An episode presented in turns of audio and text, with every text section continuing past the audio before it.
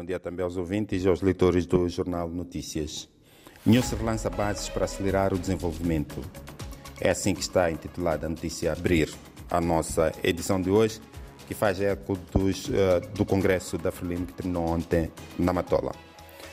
Em detalhe, a Frelimo esteve reunida em Congresso de sexta-feira ontem na Matola e no encerramento o presidente do partido, que é também presidente da República, Felipe News, anunciou uma série de decisões político-administrativas para o lançamento do desenvolvimento do país. Na verdade, para o relançamento do desenvolvimento do país. As principais medidas incluem a governação descentralizada provincial, com que, segundo Felipe News, se deve promover a escutação pública e colher sensibilidade sobre a viabilidade ou não de eleições distritais em 2024 tendo em conta o risco de sobreposição de competências, por exemplo, em matérias de jurisdição territorial.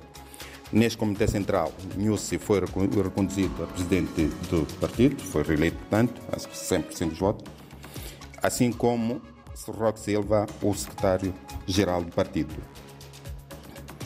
Banco Mundial aberto a apoiar o projeto de construção da hidroelétrica Pandancua, Vacinação contra a Covid-19 atinge mais de 4 milhões de adolescentes. São as outras notícias principais da primeira página do Notícias de hoje, que nas breves destaca celebração do dia, celebra-se Dia Internacional do Acesso à Informação e Nampula acolhe fórum sobre agronegócio. Chamadas, chamadas títulos das interiores, assim como do suplemento Economia e Negócio, que sai às quarta-feira, começamos pela de suplemento matéria-prima disponível pode alimentar a industrialização do país, como disse, suplemento, economia e negócio.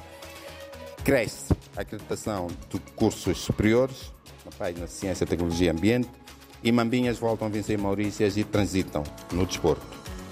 Começamos as páginas interiores pela habitual rubrica semanal Cultura. Sebastião Coana, artista plástico moçambicana, colorir Moçambique e atrair o turismo através da arte é um feature sobre o trabalho deste talentoso artista plástico moçambicano, pintor. Vamos à página região Grande Maputo. Tudo após para o início das matrículas da primeira classe. Mais de mil pessoas atendidas nas urgências do Hospital Central de Maputo no fim de semana longo. Destas, três uh, acabaram por morrer no hospital. E reduzem casos de violência doméstica. Economia, página diária de economia. O governo reitera aposta nas reformas uh, do, na, na, reforma de procedimentos para melhoria do ambiente de negócios e países e parceiros trocam experiência na mineração. Página da Beira, mulheres e o gozo da licença de maternidade, o medo constante de perda de empregos. É uma reportagem. Vamos agora à página de Nampula. Duas mulheres detidas por liderarem quadrilhas. Detidas por uh, estarem envolvidas em crime e eram líderes de quadrilha. Erosão ameaça dezena de casas em Moataba. Política. Projeta-se novas estratégias de combate ao terrorismo entre Moçambique e Tanzânia. Universidade Católica promove conferências sobre, conferência sobre os 30 anos do Acordo Geral de Paz, que se não, a 4 de outubro, e um rescaldo do Congresso da FRLIM, como disse, terminou ontem na Matola. Página Ciência, Tecnologia e Ambiente cresce a acreditação de cursos ao ensino superior, de cursos no ensino superior, assim que é, e recém-formado da Universidade Eduardo Mondlane vence concurso sobre energias renováveis. Desporto, Mambinhas voltam a vencer Maurícias, desta vez por 2-1 e passam na corrida ao CAN Sub-23. Vão fazer a próxima eliminatória com o Ghana, Ghana que esteve isenta nesta fase. Basquetebol, Machaquén enfrenta campeão sul-africano, equipa sénior masculina do Machaquén. Tênis, Edilson Rosa, Edilson Rosa estreia-se com vitória no Masters do Egito. Futebol de praia, torneio da Cosafa. Moçambique decide presença nas meias finais.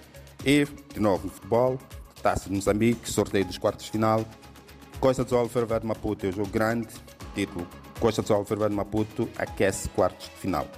Para terminar, Uh, vamos ao suplemento de Economia e Negócios, convicção do Ministério da Indústria e Comércio, matéria-prima disponível no país pode alimentar industrialização, oportunidades no agronegócio reúne banca e empresários, E greve força para paralisação de operações em mineradora de grafite em Balama, província de Cabo Delgado.